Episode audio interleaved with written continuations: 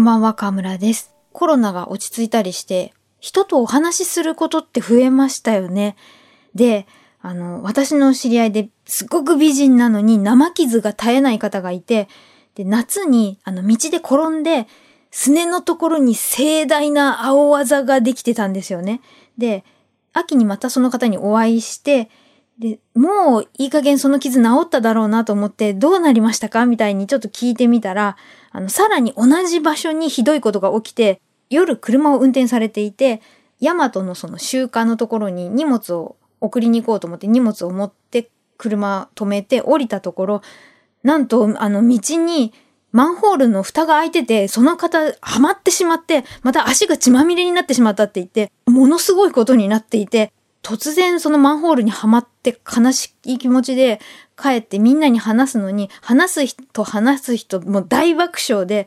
その道、普通その人生でありえない道歩いてて穴を落っこちるってスーパーマリオかよみたいなお話を聞いたんですけれども、私は一緒になって、はははって笑っちゃうっていうよりは、わかるって思ったのは、実際最近、その予期せぬ事態に2回ぐらい見舞われまして、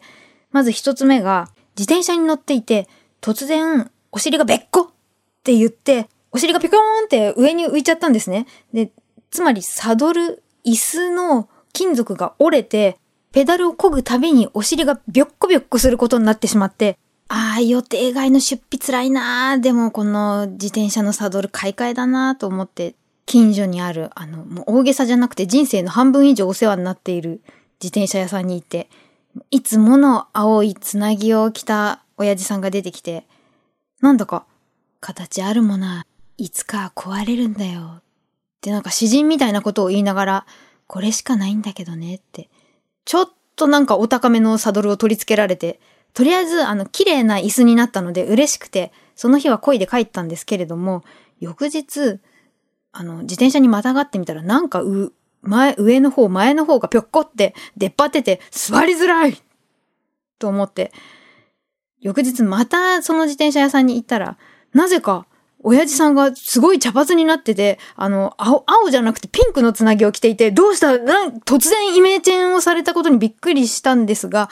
すいません、すいませんって言いながら、そのサドルを、あの、ギュッギュッって入れ直してくれて、またいつでも来てくださいねって、なんかちょっと上機嫌になっていて、で、まあまあと思って漕いでいたら、しばらく家の方に漕いでから、なんか今度は横がグラグラしてきて、また戻って、また、すいません、すいません、締めが甘かったかなとか、おやすさん、おしゃれはいいけど、お仕事頑張ろうよ、みたいなことがあったり、もう一つが、乗ってた電車が、もうすぐ乗り換え駅っていうところで、突然止まってしまったんですよね。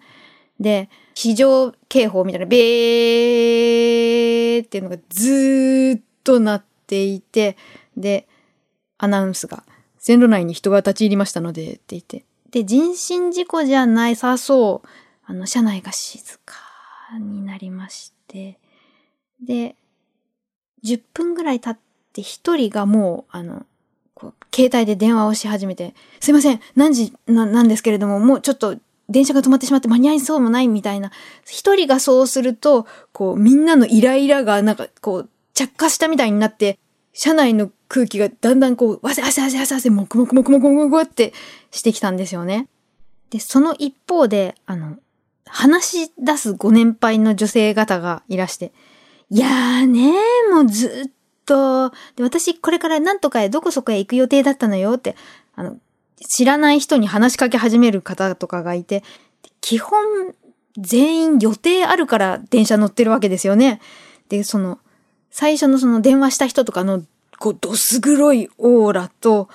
あの、ご年配のお話しされている方々みたいな、その、非日常をもう乗っかっちゃえ、たちょっと不謹慎だけど楽しんじゃおうみたいなオーラが2タイプに大きく分かれてる気がして、それがぐっちゃぐちゃになってたら、アナウンスがリアルになってきまして、今、線路に立ち入った犯人が逃げています。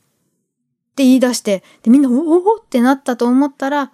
犯人の身柄を確保しました。ホームにあげますので、もうしばらくお待ちください。で、窓の外を、なんか、警察官が山ほどして、それを見たら乗客の皆さん、あの、写真を撮るわ、動画を撮るわ、みたいな状態になりましてですね。で、私がどうだったかっていうと、あの、イライラでも、その雰囲気乗っかっちゃえでもなく、電車が止まっている間になんとメールが来まして、予定の相手から今日ダメになったということで、私途中から電車に乗ってる意味がなくなっちゃったんですよね。はにゅーん。結果、いつも降りないはずの駅で降りて、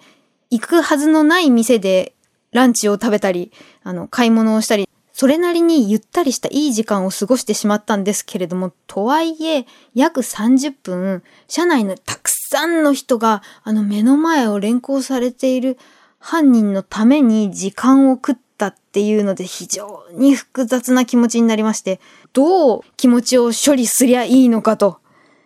で、えー中国に若い頃気候を学びに行ったという私より江戸三回り上の方にこのこれこれこういうことがあってこういう時どうしますかって聞いたところ対処法としてそのそういう犯人を生んでしまった社会に対して祈るに近い気持ちっていう私は到底そのレベルにまだいけないなと思って次に見たのがあの同年代のえっと X のフォロワーが38万人ぐらいいらっしゃる精神科医トミーさんのイライラしない精神科医のテクニック。これは、えっ、と、なぜそういうことが起きたのか、相手の背景を見つめようとする、考える。すると少しは怒りが解けて、冷静な対応ができるようになるんじゃないか。この考え方はスーッとお腹に落ちまして、さらに一歩進んで、ハプニングをビジネスに活かしている方がいらっしゃった。えーキリンビバレッジから今小池屋の社長になられている佐藤明さんが昔、あの、ファイヤーっていうコーヒーを企画した時のことなどのお話で、最初スティービー・ワンダーに CM 出演をオファーしたら断られたんで、曲だけ作ってって言って、OK してもらって、で、曲ができたら、これじゃ納得できない、もっとこういうのをって言ってたら、その熱意が伝わって、出てもらっちゃったみたいなことがあったらしいんですね。そういう、あの、マーケティングにはハプニングがつきものであり、偶然性を味方につけた商品こそが人の心を動かすってことで、だがしかし大切なのは、ハプニングに事前に備えておくこと。できる限りの、その、これが起きたらこうっていうのをオプションを用意しておいて、そうすると、どんなハプニングが起きても、いやこういう風にしちゃえ、こういう風にしちゃえっていうのができるよっていうお話だったんですけれども、これはプレジデントオンラインアカデミーの連載記事より。皆さんはできる限り不幸と思いたくない、えってことが起きた時どうされますか？ではまた。TBS ワシントン支局の樫本照之と涌井文明ですポッドキャスト番組「週刊アメリカ大統領選2024」では大統領選の最新の情勢やニュースを深掘り。現場取材のエピソードや舞台裏も紹介しています。毎週土曜日午前9時頃から配信です。